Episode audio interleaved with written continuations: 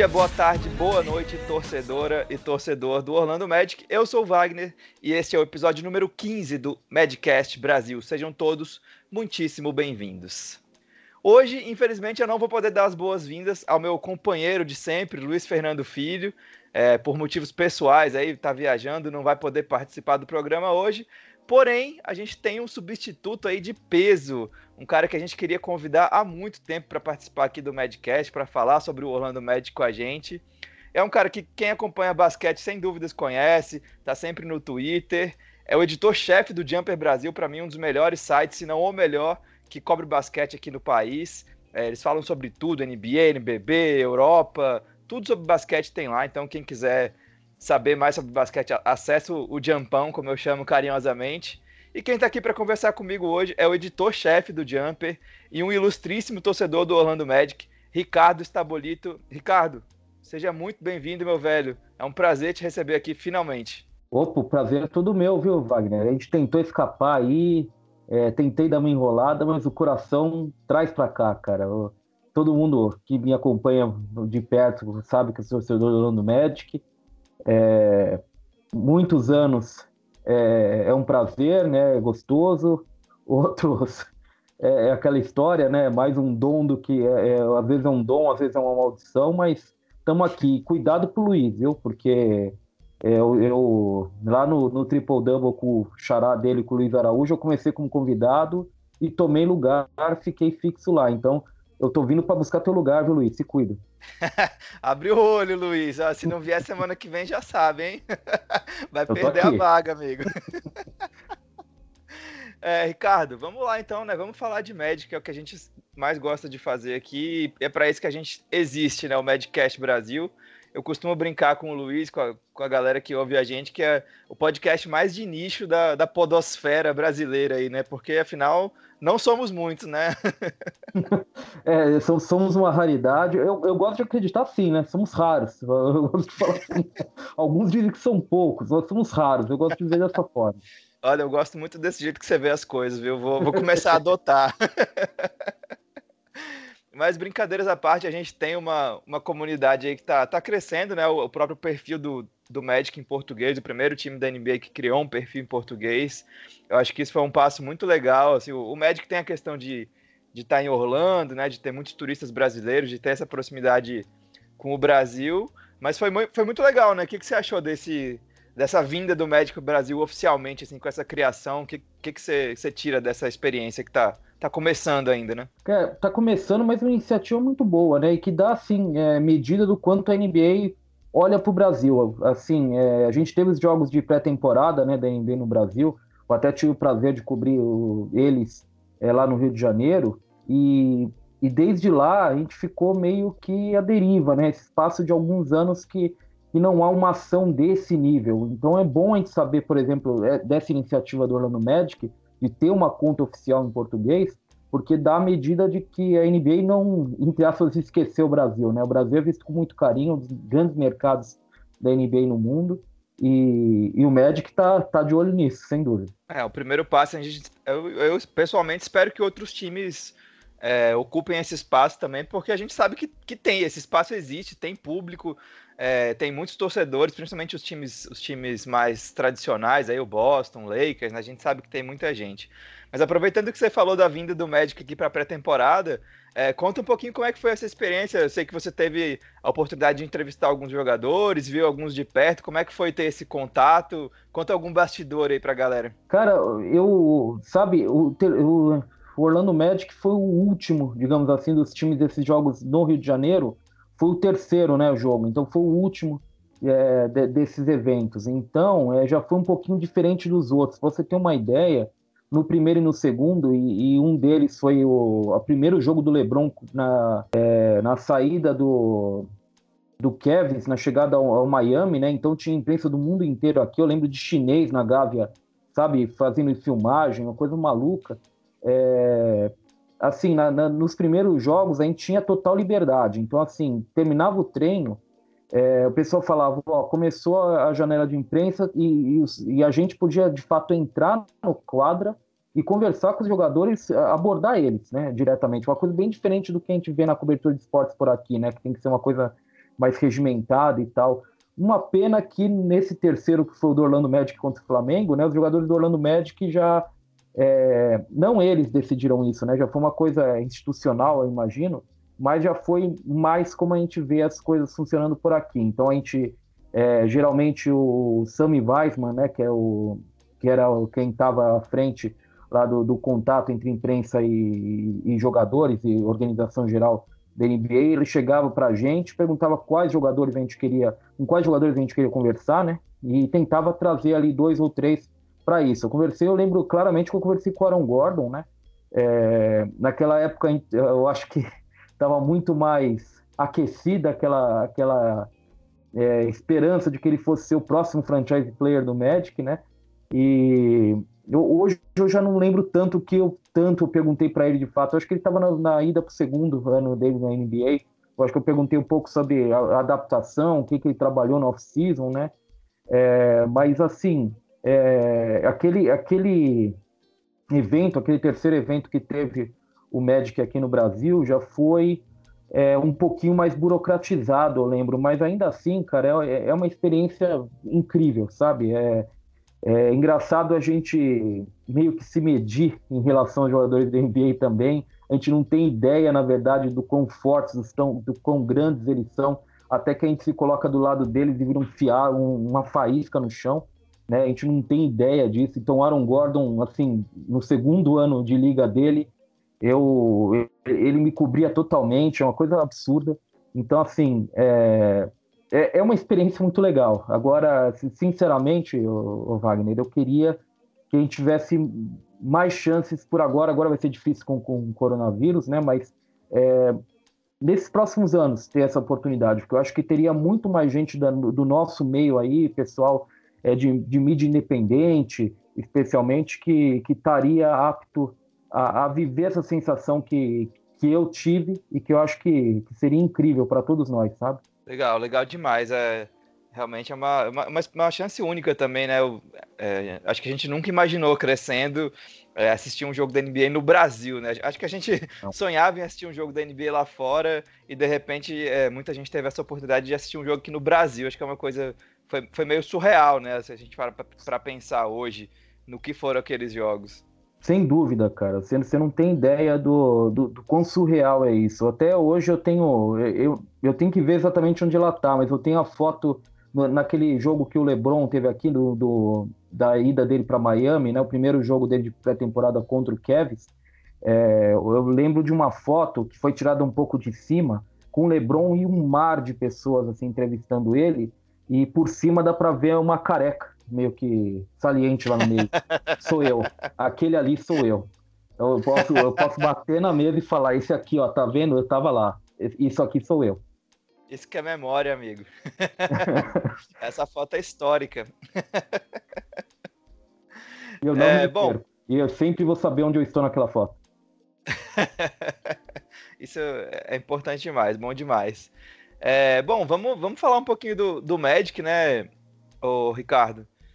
A gente teve dois jogos de pré-temporada. Daqui a pouquinho a gente está gravando isso na quinta, agora são oito e meia da noite. O Magic vai jogar contra o, o Hornets daqui a pouquinho, o terceiro jogo de pré-temporada. Mas pré-temporada é aquela coisa, né? Acho que dois jogos já, já deu pra gente ter uma, uma boa noção aí, principalmente do que, assim, pessoalmente eu queria ver muito os, os novatos jogando, né? O Cole Anthony e o Chumo.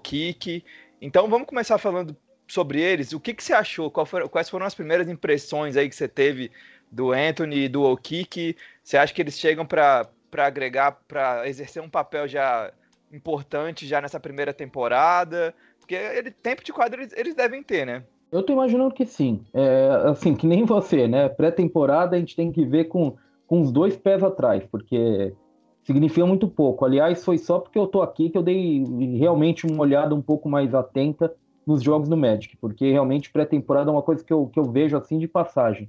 É, mas eu, eu imagino que os dois vão ter tempo, vão ter espaço, especialmente por causa da questão do, do Jonathan Isaac, né, que não vai jogar. Eu acho que o Kiki ganha espaço por isso, especialmente. Mas o, o, o Cole Anthony tem um caminho ali na nossa, no, na, na, nossa armação ali, há um caminho para ele entrar na rotação ali, por, ganhando algum tempo ali, que, que é empregado ali entre, no Carter Williams, com a saída do DJ August, então acho que há um espaço é, para ele ali cavar um nicho para ele na rotação. E eu gostei bastante dos dois, acho que isso é a melhor coisa, na verdade, é, da, dessa pré-temporada, porque alguns dos pontos positivos, né, como Markel Fultz, por exemplo, é, são coisas que a gente já espera. Então, assim, o, o e o Cole Anthony são, pelo menos, surpresas. Eu acho que surpresas positivas pelo que a gente viu até agora. O Okiki me parece um jogador que, que sabe bem qual é a função dele, né, Wagner? Eu acho que é, é um cara que tem uma, uma ideia muito, muito clara que, que ele é um cara que, que entra em quadra para tentar ser o, o, máximo versátil defensivamente, preencher ali os, os, espaços ou tentar marcar ali com um pouco mais de com um pouco, como eu posso dizer, com um pouco mais de, de, eu não queria repetir versatilidade, mas eu acho que vou ter que repetir. Ser um, ser um marcador de fato mais versátil, que pode atacar várias posições ali, não só jogadores mais altos, como um ala pivô, mas também marcar o perímetro e, e, sempre espaçado. Então acho que isso me impressiona. Eu acho que nem tanto a produção dele, mas o fato que ele sabe muito bem quem ele é. E o Cole Anthony me, parece assim, ele teve um jogo muito bom, um outro nem tanto, mas é ele me pareceu nos dois bem confortável. Ele ele agride, ele é um jogador que não que, que sabe que pertence, não, não, não tá é, acanhado, digamos assim. Não tem medo, né? Não tem medo, ataca mesmo.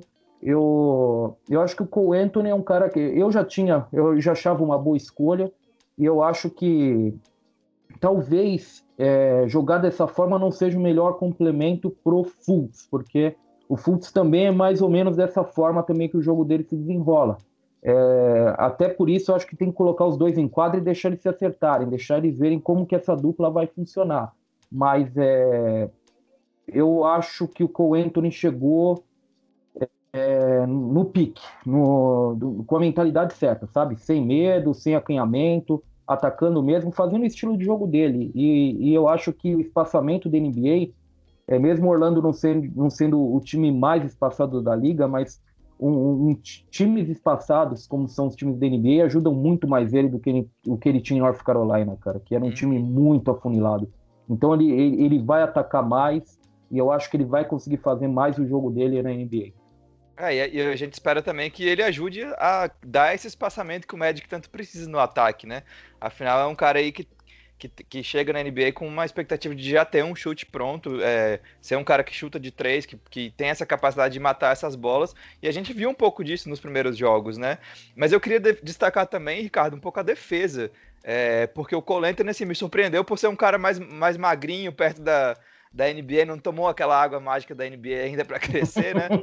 Mas mesmo sendo um cara mais magrinho, mais menor, eu achei ele, ele defensivamente me surpreendeu, assim, porque ele conseguiu acompanhar o, o Trey Young, ele sofreu um pouquinho no, nos bloqueios, claro, mas acho que é, é natural e ele vai, vai se adaptar, vai melhorar com o tempo.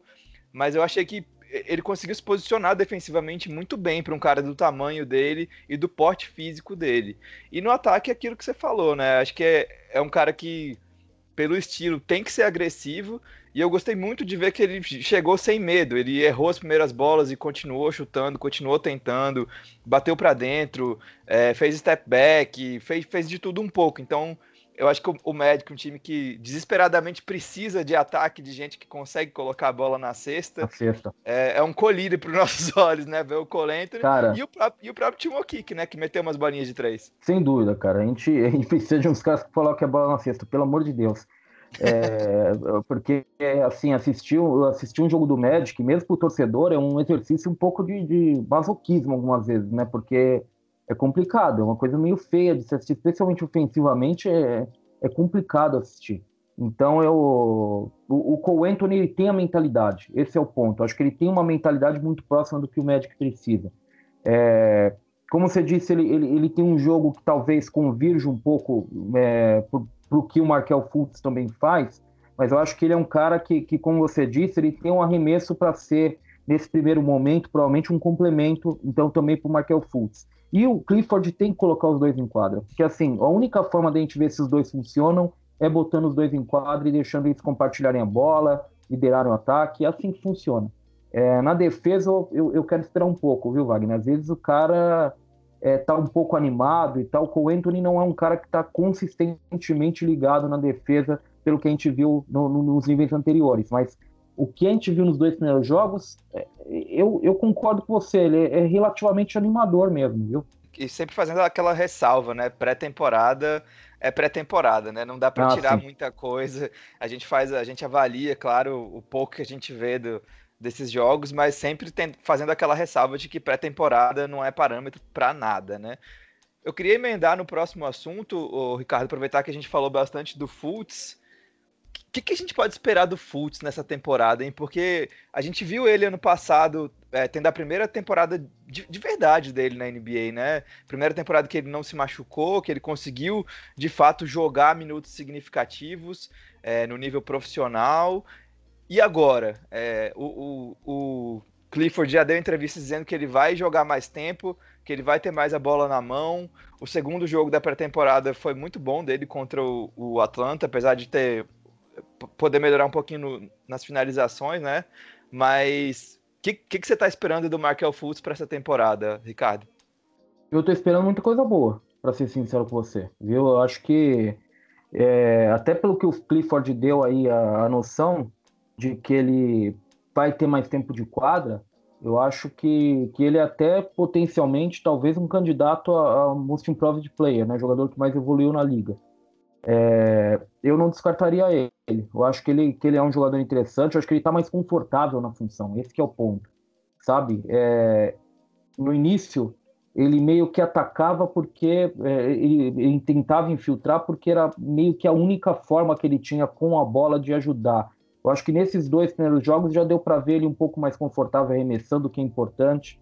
É, times dando um pouco, ele criava um pouquinho de separação é, a defesa normalmente não vai tentar se aproximar porque sabe que o Fultz tem um, digamos assim, um, um bloqueio ainda, né? Certo bloqueio para arremessar. Tem vezes que realmente ele refuga. É, e eu acho que ele está refugando menos. Eu acho que nesses momentos ele, ele, ele, puxou o gatilho mesmo. Ele arremessou nesses jogos. É, eu, eu acho que essa questão do arremesso é um pouco a a linha de, de, de pensamento que a gente tem que trabalhar quando fala que ele vai ficando cada vez mais confortável. Então, quanto mais o arremesso for aparecendo, mais é a ideia de que ele está ficando confortável no time, confortável na função que ele faz. Então, assim, é, eu, eu, acho que com mais tempo e mais confortável na função, é, a tendência é que ele vá se aproximando cada vez mais daquele jogador que a gente esperava quando ele foi a primeira escolha do draft lá atrás ele vai ser aquele, aquele potencial, eu acho que não vai chegar. Eu acho que esse, esse tempo que se perdeu é, é valioso. Mas o que a gente pensava lá atrás, cara, era de, de um astro para um super astro da liga. Uhum. Era um uhum. jogador ofensivo espetacular, sabe? Então, é, eu tô animado. Eu, eu acho que, que o Markel Fultz promete muita coisa boa. Eu acho que ele tá cada vez mais confortável, cada vez mais na zona dele.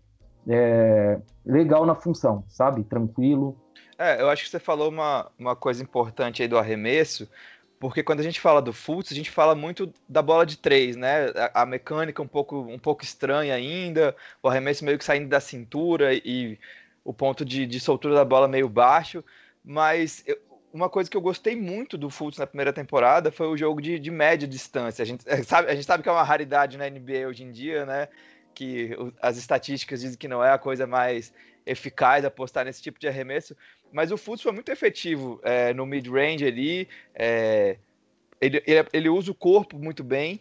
É, é, um, cara, é um cara alto, forte né, para a posição. Ele sabe usar muito bem o corpo, além de, claro, da habilidade. Então eu acho assim, que se ele, se ele conseguir desenvolver mais esse jogo de média distância, eu acho que já cria situações favoráveis para eles em, em, termos de, de ter para onde ir.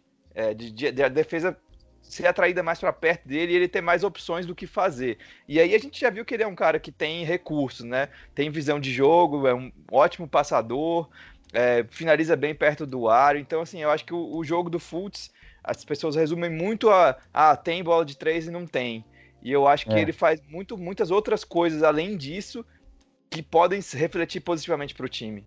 Ele, ele passa em movimento, isso é um ponto muito importante. Para um jogador da altura dele passar em movimento, da forma como ele passa, eu acho que é importante. Então, não é que ele só infiltra, por exemplo. Não é que ele é só, por exemplo, um Colin Sexton, que é um cara que infiltra bastante, que vai muito além do lance livre, mas ele infiltra bastante porque é o jogo dele. Ele, ele tem a visão de túnel, é o caminho para a cesta. Eu acho que o uhum. Fultz ele é muito mais ligado no que está acontecendo em torno dele. Isso é muito importante e ele consegue fazer o passe em movimento, o que é o, o que eu acho que é essencial para uma liga em que você tem muita ação calcada no driving kick, ou seja, você conseguir levar o jogo é, para dentro, mas não para finalizar de próximo da cesta, mas para soltar a bola, para escoar a bola para o espaçamento de, de, que os jogadores, que os arremessadores proporcionam. Sobre o futsal arremesso de média distância, eu acho que o que se comprova aí, Wagner, é que ele, ele meio que ele não perdeu, ele perdeu a mecânica, mas ele não perdeu o arremesso, cara. O que, o que se perde quando a mecânica, quando ele muda a mecânica, é o alcance do arremesso, mas o toque do arremesso acho que não foi. É, tanto que o arremesso de média distância dele, como você disse, está bom. Acho que o que ele está se recuperando agora é o alcance. Ele está tendo que recuperar o alcance, está tendo que recuperar a condição de realmente se afastar mais da cesta é, e conseguir fazer a bola, não, não só acertar, mas conseguir fazer a bola chegar, ter ela, ela ter a força e o alcance necessário para chegar até o aro. Se ele conseguir recuperar isso, que é uma coisa que ele tinha é, antes de todos esses problemas que ele teve, é, eu acho que o jogo ofensivo dele fica completo. E aí você pode destravar muita coisa para o Magic se ele, se ele tiver todo esse repertório. Ah, e tem toda essa questão também emocional, né? Porque é um cara que eu acho que, assim, não, não só o torcedor do Magic, como a, a liga torce para ele dar certo, né? Por tudo que ele passou, por todos os problemas, aquele tempo todo sem saber exatamente o que ele tinha, se ele ia se recuperar ou não. Então acho que essa parte emocional também é muito forte em torno do Fultz. E eu acho que ele tem a torcida da, da liga, da liga como um todo, assim, para dar certo. E eu espero que ele dê muito certo no Magic. A gente precisa que ele dê certo, cara. Na Exatamente. Boa. A gente precisa, cara. Na boa. Olha, você certo, viu, Markel? Pelo amor de Deus. É, Ricardo, passando aqui agora, eu acho que a gente podia falar do único reforço do Magic nessa temporada, assim, o único reforço que o Magic trouxe na, na off-season que não é um novato, né? Que é Dwayne Bacon. É, eu, já, tinha, já tinha conversado com o Luiz sobre Dwayne Bacon, que ele se encaixa num perfil que o Magic costuma trazer e tem tido um sucesso relativo nos últimos anos, que é um cara ainda jovem, que não estourou, que não teve tanto espaço ainda na liga, e que tem potencial. Você vê o Dwayne Bacon, por exemplo, seguindo os passos de do próprio Fournier, que veio do Denver, não tinha tanto espaço, do próprio Vucevic, que veio de fila, não tinha tanto espaço, Tobias Harris também seguiu esse caminho, ou você vê um cara mais é, mais de banco mesmo, de elenco, de compor elenco. Você acha que, que o, o Bacon pode ter esse, esse fator aí de, de virar um jogador melhor do que ele é hoje? É, cara, tava demorando para ser um pouco mais pessimista, né? Mas eu, eu acho que assim, que assim, ele não é, é. Eu, eu não acredito, pelo menos, que ele tenha esse nível, esse potencial de ser um, o próximo Vucevic, o próximo Fournier, um cara que o Magic pega de fato de um time que ele não tem muito espaço e ele cresce dentro da franquia. Eu não acho que o Dwayne Bacon tenha isso. O Dwayne Bacon é um bom jogador de função. Ele é, ele assim, ele, ele é bastante funcional no que ele faz. Ele joga nos dois lados da quadra, ele é esforçado, e eu acho que nesse sentido ele é um jogador muito próximo do que o Steve Clifford gosta, sabe? Então quando você vê caras que o Steve Clifford valoriza, Gary Clark, por exemplo, James Ennis, eu acho que ele é muito nessa linha do N. Bacon. É...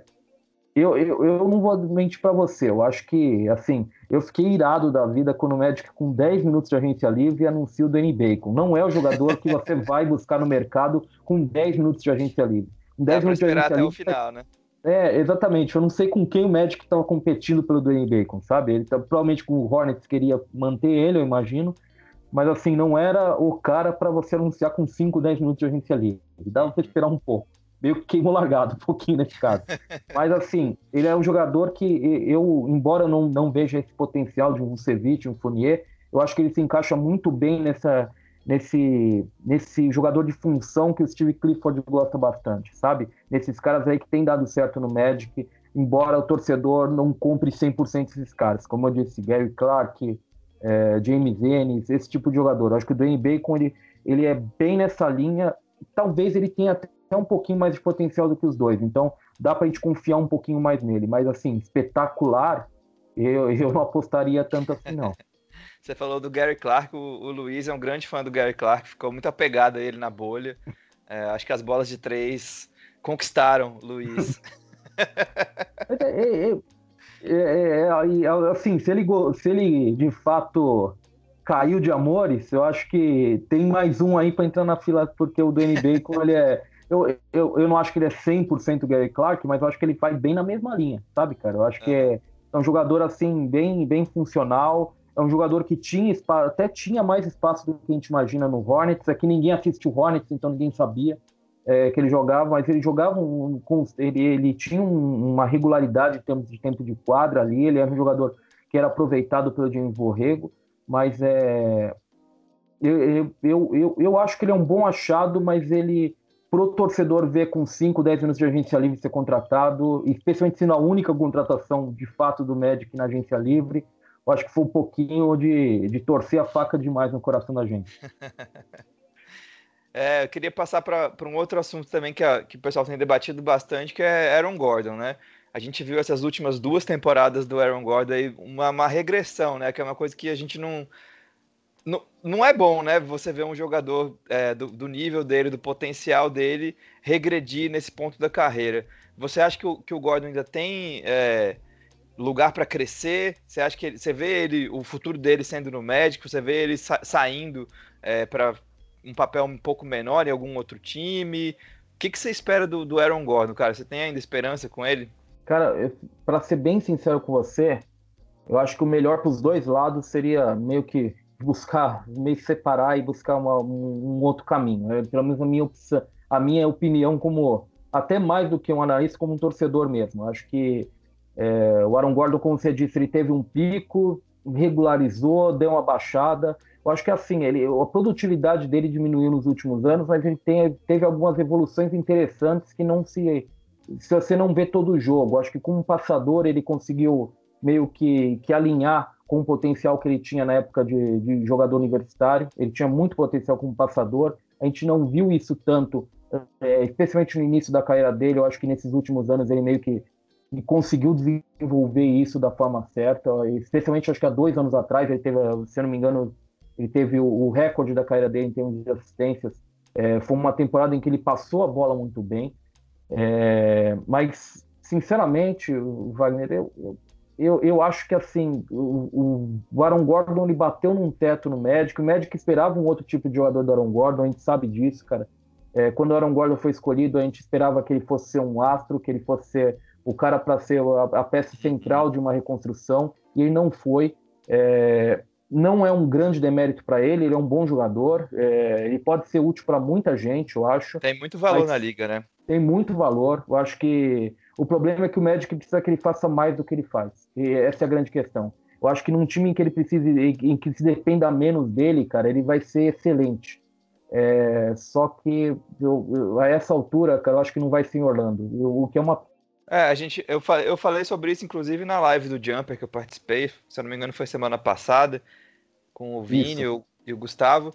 E a gente falou sobre o Aaron Gordon justamente isso, que ele como terceira, quarta opção ofensiva, como um, um defensor ali, é, um canivete suíço, né? Um cara que pode defender várias posições, que é um reboteiro legal, é, um bom passador, como você falou, mas um cara que não que o time não dependa tanto ofensivamente, como o Magic depende, eu acho que ele tem valor demais na liga para jogar num, num, contender aí ser a, a, terceira, quarta peça de ataque, né? O que, que você acha? Sem dúvida, sem dúvida. Eu acho que é, essa, é, esse é o ideal para ele. Eu acho que não, não é à toa que a gente olhe para ele e veja tanto potencial nele jogando num Warriors, por exemplo, que ele pode ser. Muita gente diz que ele pode ser o sucessor do Draymond Green. Eu acho que faz bastante sentido isso, porque ele é um jogador que tem esse esse repertório meio completo, assim, ele, ele pode fazer várias funções, especialmente defensivamente, e, e, é um jogador que tem que ter esse espaço, sabe? Ser a terceira, a quarta opção, terceiro, quarto principal jogador.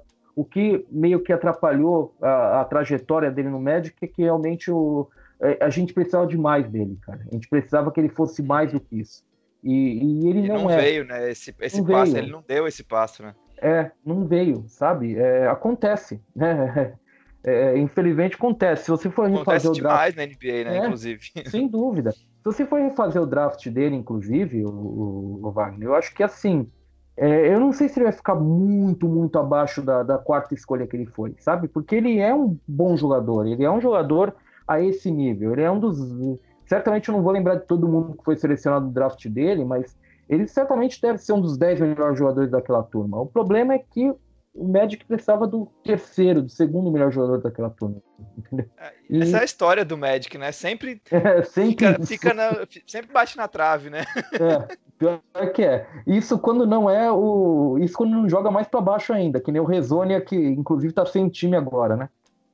Uhum. É, é isso, essa aí foi a, um daqueles erros. Só para resgatar aqui o draft de 2014, ó, o Andrew Wiggins foi o, o número 1, um, Jabari Parker o 2 e o Joel Embiid o 3. Ou seja, se o Magic tem uma escolha para cima, podia acabar com o Embiid na mão, imagina. É isso. E é aí veio assim.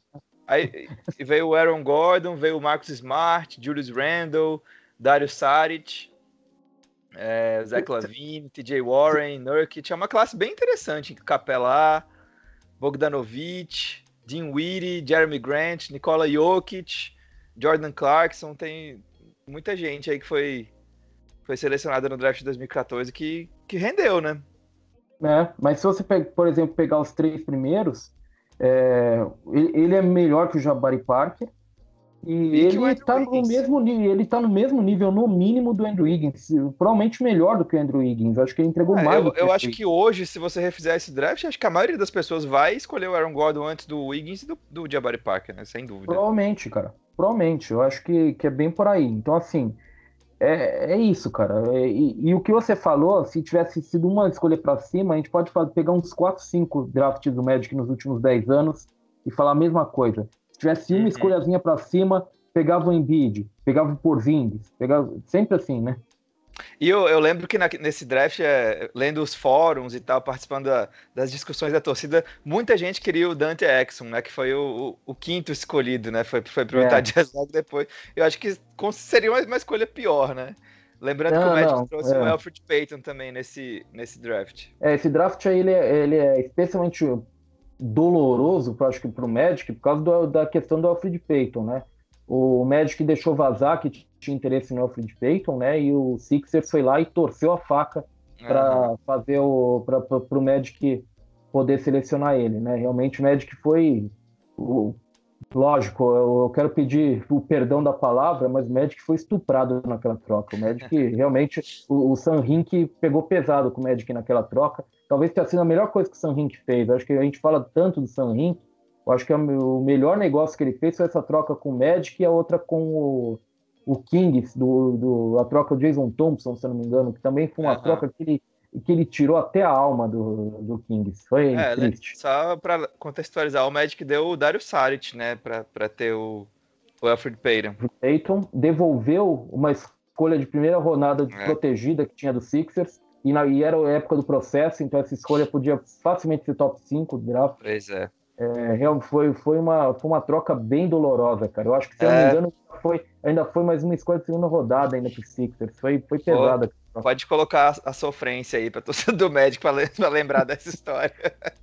e só lembrando que o Nikola Jokic saiu no segundo round, né? Desse, desse draft. Foi primeiro.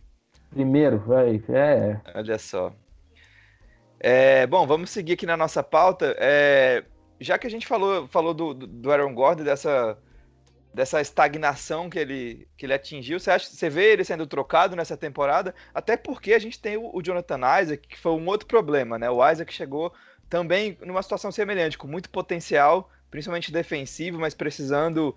É, precisando dar aquela polida no jogo ofensivo e mostrar que que poderia ser um, um, jogador interessante nesse nível da NBA também no ataque. Mas os dois acabam não, não, não coexistindo muito bem no, no, time, né? Ocupando a mesma posição. Você vê o Magic, por exemplo, trocando o Gordon nessa temporada para abrir mais espaço para o Isaac, embora, claro, a gente tenha as, sempre as dúvidas por causa das lesões né, recorrentes do Isaac. Cara, eu já vejo há mais de um ano o Magic fazendo essa troca, então não sei se ela vai acontecer, porque se eu acho que ela vai acontecer, ela não aconteceu até agora, é porque ela não deve estar para acontecer. Mas assim, eu, eu, o que eu acho, Wagner, é que é, os dois é difícil para eles coexistirem, porque o Magic joga além deles com um pivô tradicional, então com, com o Vucevic.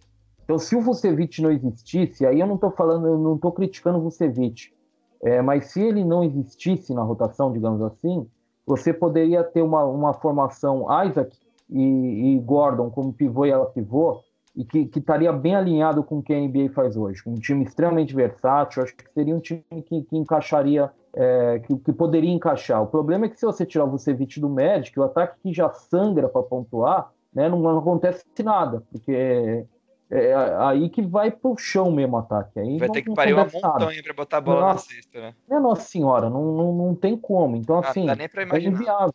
É inviável fazer isso. Então, eu, eu acho que o Magic ele está meio que jogando para frente uma decisão que ele vai ter que tomar.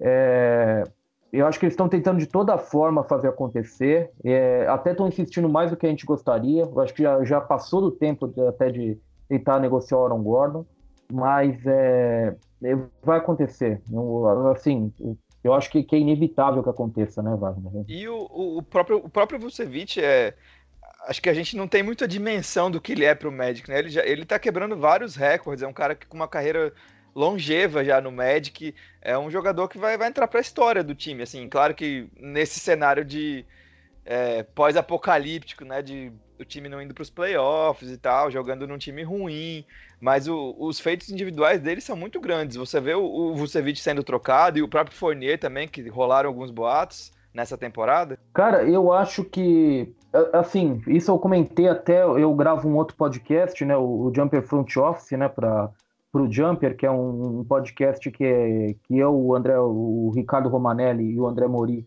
gravamos com uma visão um pouco mais do, do, do lado financeiro da liga, né, como funcionam as movimentações, é, as possibilidades de negócio dos times. E, e, uma coisa que a gente chegou a uma conclusão, que foi uma ideia que eu levantei, eu acho que o Magic é, é mais do que o Gordon, mais do que o, o Fournier. Eu acho que o Magic é um time que tem grande potencial para, se as coisas derem errado nessa temporada, digamos assim, e aí dá errado, eu não sei exatamente o que é dar errado para o Magic, porque com o play-in classificando até o décimo para os playoffs ou para o play-playoff, eu acho que é muito difícil um time dar muito errado porque dois terços da liga estão indo para os playoffs agora, basicamente, né, cara? É muita gente.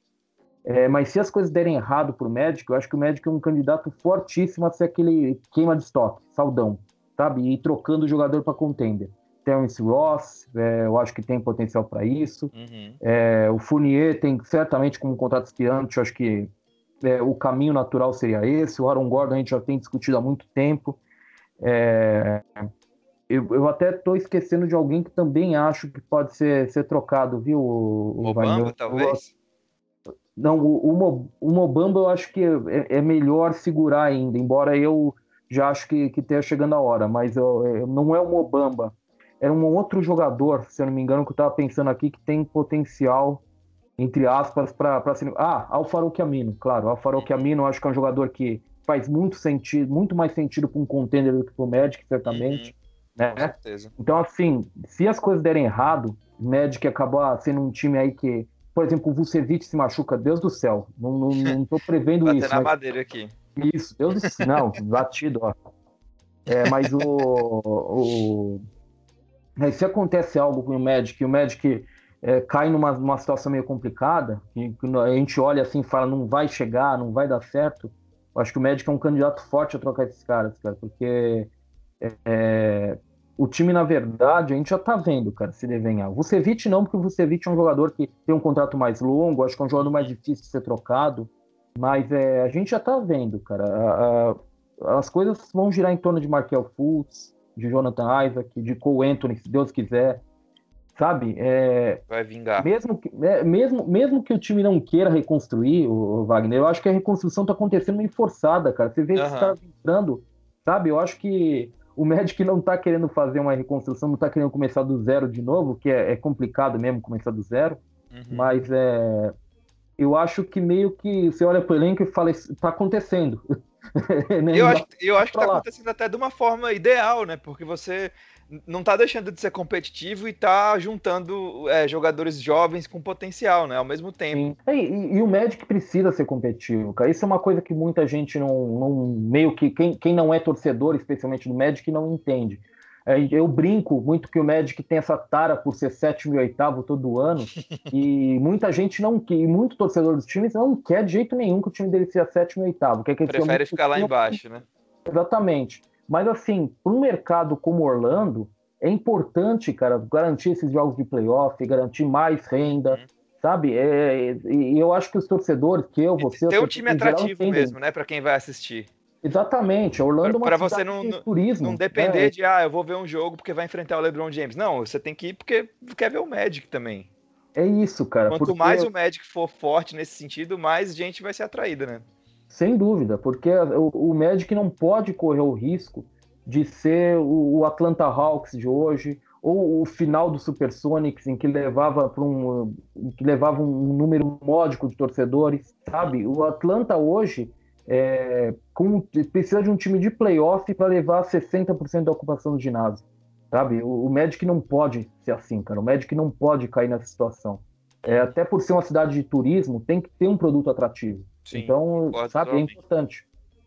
É, eu só, só sobre o Vucevic, vou até ser um pouco romântico aqui.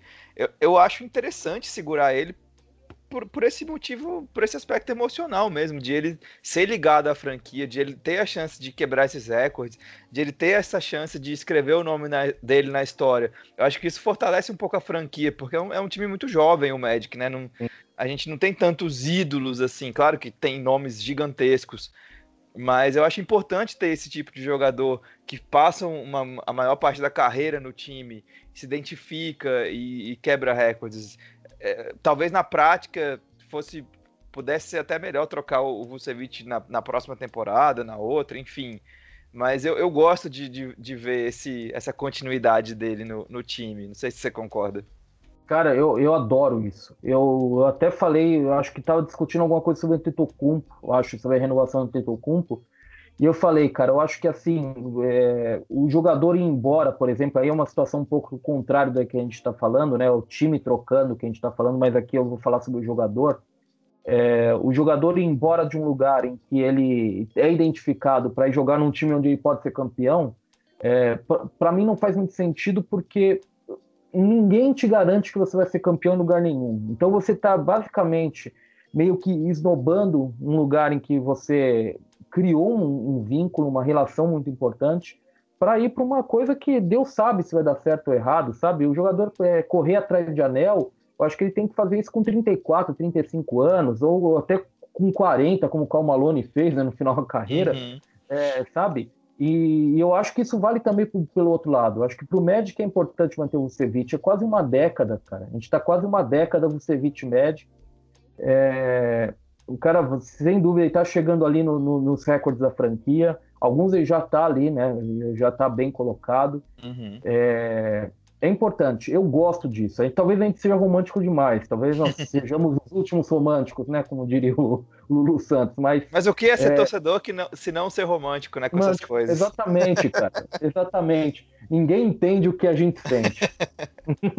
exatamente. É, eu, acho, eu acho muito legal o, a história do Vult no Magic, até pela situação que ele chegou, né? Como a gente já falou aqui.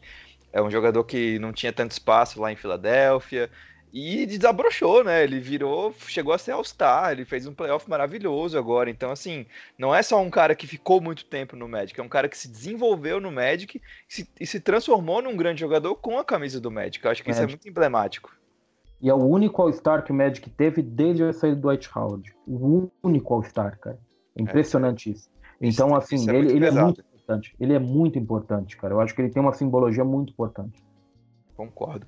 É, Ricardo, o nosso último tópico aqui antes da gente encerrar, fazer um, um pouco de, de, palpitologia aqui, uma previsão, uma, uma coisa mais mística.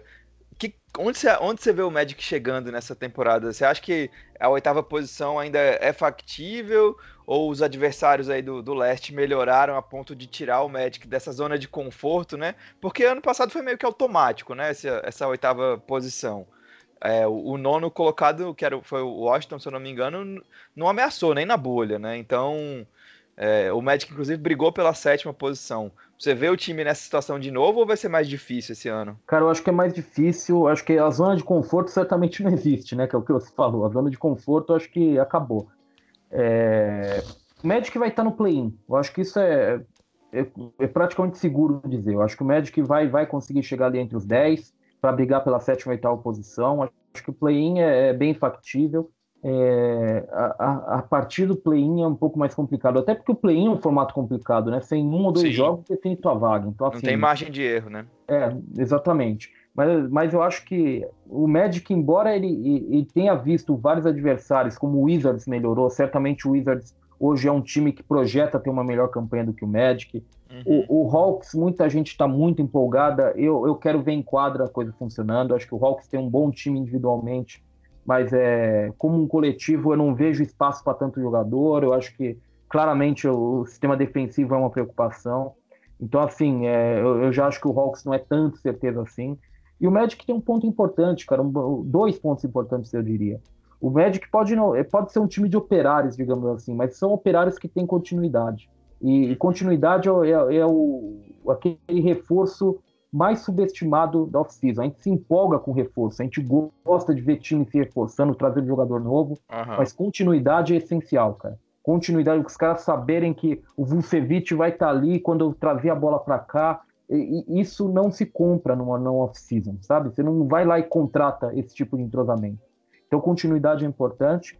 E o Magic, a, a defesa sempre vai funcionar. Né? É muito raro o Magic jogar um, ter um jogo em que a defesa é uma nulidade. O Magic tem uma defesa, tem uma identidade defensiva. É, isso já é um ponto interessante de se partir. Talvez limite um pouco o potencial do time, né? especialmente nessa época de hoje em que tudo é muito rápido, o jogo é muito rápido, o jogo tem muito ponto, mas é, o Magic tem uma identidade. Isso já é um ponto positivo em relação ao time, como o Hawks, por exemplo, que é um time que vai ter que se, meio que se descobrir né, durante a temporada, vai ter que meio que se encaixar, sabe? Então acho que o Magic tem algumas vantagenzinhas aí. A situação é, se complicou, mas ela está longe de estar tá perdida. Acho que o Magic tem algumas vantagenzinhas aí que dá para trabalhar, né? É, acho que é isso. Você falou a consistência defensiva do time. É, eu acho que faz, inclusive, brigar por, por jogos que normalmente não, não brigaria, né? Se dependesse só do ataque, por exemplo. É, e eu acho que isso é muito importante, ser competitivo. É, beleza, perdeu mais jogos que ganhou, perdeu, mas você, você ser competitivo na, a nível de NBA, com consistência, eu acho que é muito importante. Como você falou, é, continuidade, Steve Clifford continuando mais uma temporada, né? Quantos, quantos técnicos? Parecia futebol brasileiro, né? O Magic trocando de técnico toda hora. É desesperador, né? É, é terrível, cara. Era terrível, né? E você nunca sabia o que, que ia esperar, como o, o, técnico ia usar os jogadores. E os jogadores não se adaptavam ao estilo de jogar também. E agora, finalmente, eles têm isso. E eu acho que a gente está colhendo os frutos, assim, aos poucos. Acho que ah, muita, muita, uma parte grande da torcida não, não se satisfaz com isso, né? Mas eu acho que o, o Magic tá indo num caminho ascendente. E, e sem contar o Jonathan Isaac? Jonathan Isaac porque é, a gente sabe que essa temporada vai ser atípica, porque a gente não vai ter ele. Para mim, é o principal jogador do time, pensando no futuro. É, já é um cara que saudável, é, dos top, defensivamente falando, da NBA. É muito versátil, o que ele entrega defensivamente assim, é um absurdo. Mas é aquele negócio, a gente precisa ver ele saudável, né? Uma temporada do início ao fim, é, é. com continuidade para ele também, né? Não sei o que, que você acha do, do Isaac, concorda com essa avaliação aí? Cara, o Isaac é fantástico, mas é, especialmente defensivamente, eu acho que é, antes ele se machucar, ele era um candidato a, a, a, defensor do ano com 21 anos de idade. Então, assim, a gente está falando de um cara que é um talento defensivo superior. Eu acho que o Magic pode contar com ele como sendo esse tipo de, de, de, de com esse nível, sabe? Uhum. É, a questão é saúde. A saúde vai ser complicada, a gente está vendo que se machuca bastante, a gente vai ter que ter calma com ele, vai ter que trabalhar direitinho, não pode ter pressa. E até isso é uma coisa que eu quero falar sobre a temporada do, do Magic, viu, Wagner? Porque é, a gente tem que entender também que se essa temporada for um desastre, por exemplo, e ela pode ser, é, uma lesão, por exemplo, pode transformar uma temporada muito promissora em um desastre. A gente sabe que na NBA é assim. É, se ela for um desastre, a gente tem que ter pé no chão também, porque é o que a gente disse, a, a renovação também que acontecendo naturalmente, então tem jovens é, chegando que estão crescendo, é, você tem o Jonathan Isaac fora, que é o principal defensor do time, então o principal defensor do time não está ali. É, então, assim, o, o Magic tem coisas meio que acontecendo fora do que a gente está vendo que são promissoras. Então, é, às vezes, o que tem que acontecer é se criar uma, uma situação ali para se remodelar todo o entorno. Mas eu acho que esses talentos específicos que a gente comentou aqui, com o Anthony, Markel Fultz, é o Shumokiki, é, somado, obviamente, ao Jonathan Isaac, eu acho que forma um núcleo interessante para o Magic pensando mais à frente. Então a gente não pode ser tão imediatista também. Tem uma coisa também que eu senti na, na, na pré-temporada, viu, Wagner, que eu preciso falar e eu acho que vocês concordam comigo. O, poxa, o Mobamba precisa de tempo de quadro e tal, até para a gente ver o que é ele, porque a gente não conseguiu ainda ter um pulso sobre o que é ele. São três anos, 100 jogos, e a gente não sabe direito o que é o Mobamba ainda. Mas o Ken Burt, cara, é, é um cara que, que bota em quadro e eu particularmente gosto de ver o Ken Burt jogar. São uns 15 minutos ali que eu, que eu gosto, sabe? São 15 minutos que eu gosto de ver. Eu acho que é um cara alinhado com o basquete atual, um cara versátil, é, especialmente defensivamente. Não é um primor, mas é um cara que eu acho que se encaixa muito bem com o que a NBA faz hoje. Então. É, e se entrega, o, né? E, e, se entrega. E, isso, o torcedor gosta disso. Né? O torcedor, demais, a gente gosta demais. disso. Então, assim, o Ken Burt é um jogador que eu não sei se tem espaço para ir no Magic, eu acho que ele tem menos espaço do que ele merece. Eu acho que se eu fosse ele, já estaria pensando em ir para outro lugar. Mas que bom que ele ainda está no Magic, viu? Porque eu gosto de ver ele. Eu, eu, eu gosto dele? É, falo muito que o Bamba não teve espaço, mas o, o Ken Burt conquistou esse espaço, né? Jogando é. mesmo, é. assim. Principalmente, como você falou, defensivamente, é, pegando rebote, é, atacando a cesta também para pegar rebote ofensivo. É um cara limitado ofensivamente, mas, por exemplo, os lances livres ele melhorou bastante desde que chegou no Magic. Sim. Hoje já tem um lance livre confiável até. E, e, é isso, é aquele cara que se entrega, faz o trabalho sujo com, com gosto, né? Vai é. babando. É. Até por isso, até por isso, cara, eu acho que a gente não. É, assim, toda a liga vai ficar maluca se o Magic falar que quer trocar o Mobamba, porque vai falar, ó lá, o Magic não sendo paciente, o cara vai estourar em outro lugar. Mas uhum. quando você tem uma rotação com Vucevic e Burt, é, sabe, é, é, é, difícil você realmente encontrar espaço para o Mobamba, sabe? Eu, eu, eu, eu, sei que o Mobamba vai ganhar o espaço do, do Ken Burt, é, porque é assim que funciona a NBA quando ele estiver saudável. Meio que vão entregar os minutos para ele, porque é, é assim que a banda Porque toca. Porque apostaram alto nele, né? Exatamente, é uma aposta muito alta para você desistir simplesmente. Mas, sei lá, se, se você até falou isso um pouquinho antes. Se viesse uma boa proposta para o Mobamba, eu não faria a menor questão de segurar ele, sabe? Eu acho que talvez não seja para acontecer em Orlando, se for para acontecer em algum lugar. É bom a gente pensar nisso. É, contanto que venda bem, né? É exatamente. Só pra... Pagando bem, que mal tem. A gente está indo encerrado aqui, encerrando aqui o episódio. O Magic começou a jogar, tá tomando de 14 a 6. Tá faltando 6,50 para acabar o primeiro quarto. Terry Rozier fez 12 dos 14 pontos do Charlotte. Meu até agora. Meu. Vai dar tempo de virar. Tá 18 a 8 agora. Ah, Vou te atualizar ah, aqui. Tá. Não, é, é, jogo de pré-temporada, começo de jogo de pré-temporada, tranquilo. Mas realmente, se eu vi que o, que o Terry Rozier fez 12 de 14 pontos do outro time, é, é complicado. Mas é complicado, a, gente né? a gente chegou até aqui, Wagner. A gente chegou até aqui, cara. Isso aí é, é fichinha, cara. Eu, poxa, a, gente, a gente consegue sobreviver e a gente segue em frente. É, é isso que a gente faz, né? É isso, exatamente. Estamos acostumados, né? Não, é, é. De novo, é assim que a banda toca. Ricardo, agradeço demais ter participado aqui do programa. Infelizmente o Luiz não pôde estar com a gente. Luiz, abre o olho, que o Ricardo está de olho em sua vaga. Olha, mas ele é perigo, aproveita como esse, diria, esse... Como, como, como diria Galvão Bueno sobre o Canu, ele é perigoso, cuidado. Aproveita esse finalzinho de, de, programa, vende seu peixe aí, fala dos seus projetos, do jumper, do triple double que você faz com o meu amigo Luiz também. Vende seu peixe aí, o espaço é seu. Cara, é, primeira coisa, obrigado pela, por, por essa participação. Um bate-papo legal, um bate-papo que eu não vou ter em lugar nenhum também, porque ninguém vai parar para conversar meia hora com isso no médio.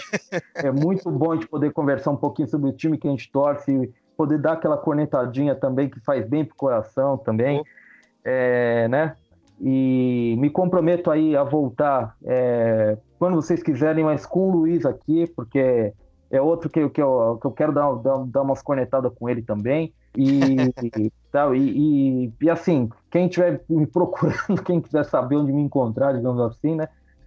Todas as redes sociais do Jumper Brasil, né? Então, o site www.jumperbrasil.com.br, o Jumper, né? Escreve Jumper, Jumper. e em todas as redes sociais também. Meu, minha conta pessoal, né, no Twitter, só tenho Twitter, não me procure em Facebook, Instagram, pensando que eu vou comentar sobre o Magic, porque não vai ter comentário sobre o Magic lá, vai ser, se tiver eu lá, vai ser coisa pessoal mesmo. É Estabolito, meu sobrenome como escreve, Jumper. É, a gente pode, pode chegar lá, é, a conta você sabe, né, Wagner? Eu falo lá sobre NBA, falo sobre Orlando Magic, obviamente, falo sobre Pokémon, falo sobre cinema, falo sobre é, tudo. É diverso. Não, é, é o cara que ataca para todos os lados, né? Não, não, acerta, não acerta nenhum, mas ataca para todo é lado. É isso, galera. Sigam o Ricardo Sabolito. O cara manja muito de basquete, da, da vida em geral e do Magic também. E, Ricardo, a temporada vai começar ainda, então com certeza você vai voltar, eu tenho certeza. Quando o Magic tiver mais uns joguinhos aí pra gente poder analisar melhor, a gente com certeza vai te chamar de volta e espero que você aceite. Rapaz, eu, eu, eu se eu fosse vocês, eu, eu tentava ficar longe, viu? Porque é só me chamar que eu tô aqui. Cuidado, viu? Vocês não sabem, eu, como eu disse para você antes de começar a gravação, vocês estão cavando tua cova, viu? Cuidado. Olha, essa cova a gente cava com prazer. Toda vez que Opa. você. Será sempre bem-vindo aqui. É, o Madcast é. Brasil é sua casa também. Oh, não, eu, eu fico muito feliz, cara. Valeu mesmo. E, e, e parabéns pelo trabalho que vocês fazem aqui, porque é muito legal a gente ter um meio para a gente comentar as nossas raridades, né? Já que somos raros. somos raros, não somos poucos, somos raros. Bom, é isso, galera. O Madcast Brasil número 15 vai ficando por aqui. Lembrando que semana que vem já começa a temporada, então é, a gente já vai ter mais sobre o que falar, é, mais coisa para analisar, né? O Magic vai, vai, vai estrear contra o Miami Heat dia 23. É, então a gente já vai gravar o podcast depois do, do primeiro jogo, então já vamos poder cornetar, comemorar, é, ficar triste, espero que não. Mas semana que vem estamos de volta, com o Luiz de volta. Ricardo, brigadão de novo. Um abraço e até a próxima. Paz.